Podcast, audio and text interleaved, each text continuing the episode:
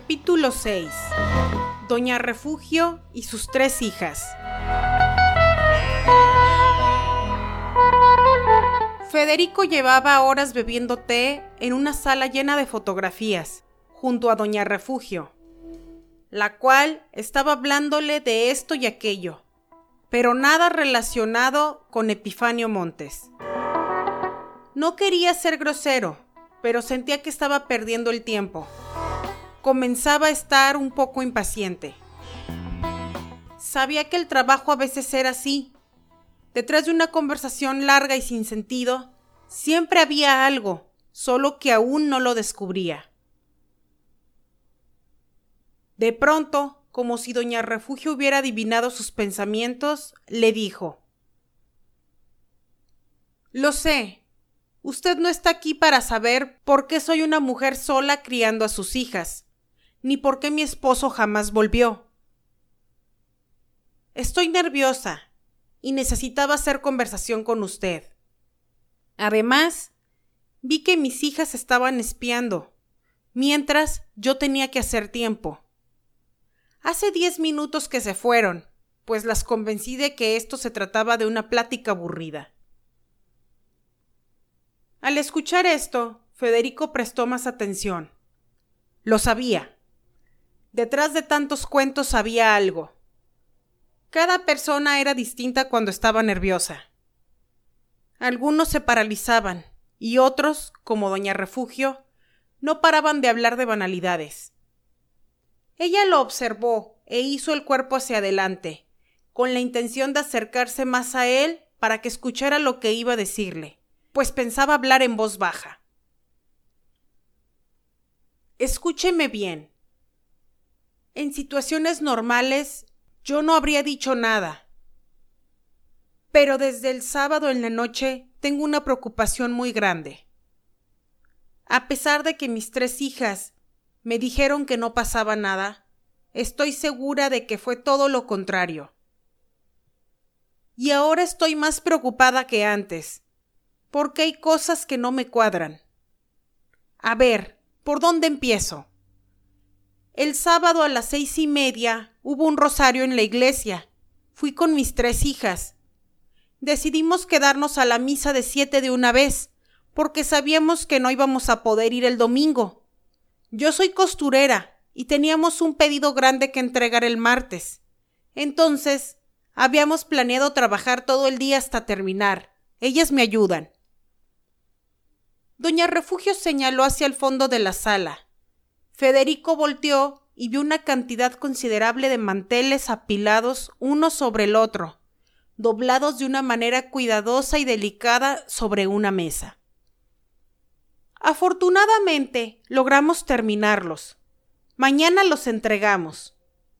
En fin, yo me salí antes de que se acabara la misa, porque empecé a sentir mareos por los bochornos mi hija mayor, María Concepción, me acompañó a la casa.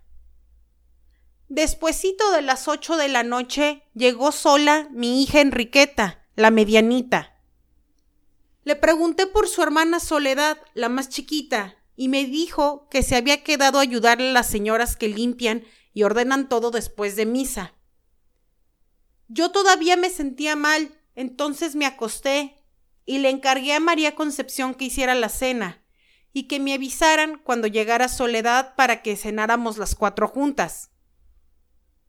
Pero me quedé dormida. Despuésito de las once de la noche me desperté con un sobresalto. Estoy segura de que escuché llorar a una de mis hijas. En cuanto me levanté de la cama y abrí la puerta, vi que mis hijas se movieron rápidamente. Todas estaban muy nerviosas. Soledad corrió al baño para lavarse la cara, lo sé porque cuando salió tenía el flequillo mojado. También se le veían los ojos hinchados, pero disimuló y de inmediato sonrió y dijo con toda normalidad Mamá, vente, vamos a cenar. Obviamente noté que me ocultaban algo. Estas niñas, mientras más crecen, más difícil es que tengan confianza para contarme sus cosas. Son niñas buenas, créame, pero estoy segura de que algo me ocultan. Ya usé todo tipo de artimañas para sacarles la verdad, pero no hablan. Todo el domingo estuvimos trabajando y aunque enfrente de mí querían aparentar normalidad, las noto muy extrañas. Más calladas de lo normal. O al menos tratan de no hablar enfrente de mí, y eso créame, es raro. Cada día es normal que las regañe por pelearse una con la otra, y ahorita han estado muy tranquilitas. Eso me preocupa, es muy inusual en ellas. Aparte, descubrí algo hoy en la mañana. Federico no salía de su asombro. No podía creer la manera en que había girado la conversación. Doña Refugio continuó. Encontré a mi hija Enriqueta tratando de coser un vestido roto hoy en la mañana, bien tempranito. No estoy segura, pero creo que es el mismo vestido que traía puesto Soledad el sábado que fuimos al Rosario. De pronto doña Refugio rompió en llanto. Yo ya no sé qué pensar, oiga. Siento que algo muy malo pasó en la noche del sábado mientras yo estaba dormida, y mis hijas no me quieren contar. Yo no sé qué hacer. ¿Cómo las ayudo? Soy su madre, y si algo pasó, tengo derecho a saber. Doña Refugio respiró hondo para calmarse y continuó. Ayer temprano que me enteré de lo de don Epifanio, no he dejado de pensar que esto que pasó está relacionado. Ese señor era el mismo diablo, estoy segura, aunque nunca tuve pruebas. Por eso siempre cuidé mucho a mis hijas de él, excepto en la noche del sábado. Ese día mis hijitas estuvieron desprotegidas. Al decir esto, doña Refugio comenzó a llorar de nuevo. Federico trató de consolarla tocando sutilmente su hombro. No se atrevió a hablar. Sabía que tenía que darle tiempo para recuperarse. Después de unos minutos, ella ya estaba completamente tranquila. Volteó para verlo a los ojos y le dijo esto es todo lo que yo sé, señor Jiménez. Solo le voy a pedir un favor muy grande. No interrogue a mis hijas.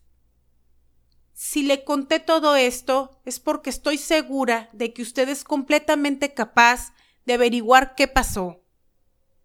Si empieza a hacerles preguntas, desconfiarán más de mí, y lo que necesito es que se sientan seguras, al menos por el momento.